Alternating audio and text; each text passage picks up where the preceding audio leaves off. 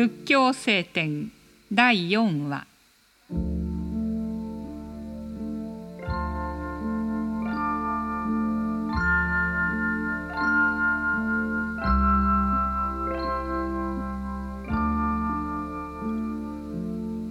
悟りを得ようと思う者は欲の火を去らなければならない。干し草を背に負う者が伸びを見て避けるように。悟りの道を求める者は必ずこの欲の火から遠ざからなければならない。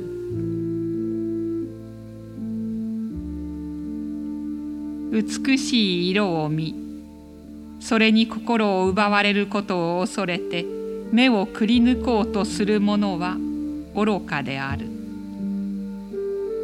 心が主であるからよこしまな心を立てば従者である目の思いは直ちにやむ。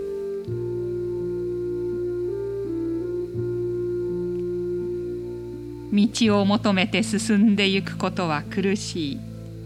しかし道を求める心のないことはさらに苦しい。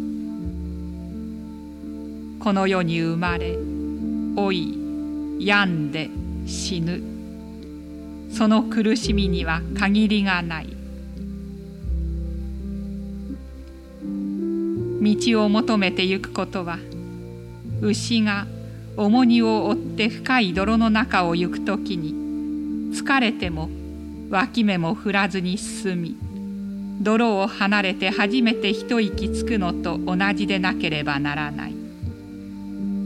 欲の泥はさらに深いが心を正しくして道を求めてゆけば泥を離れて苦しみは失せるであろう。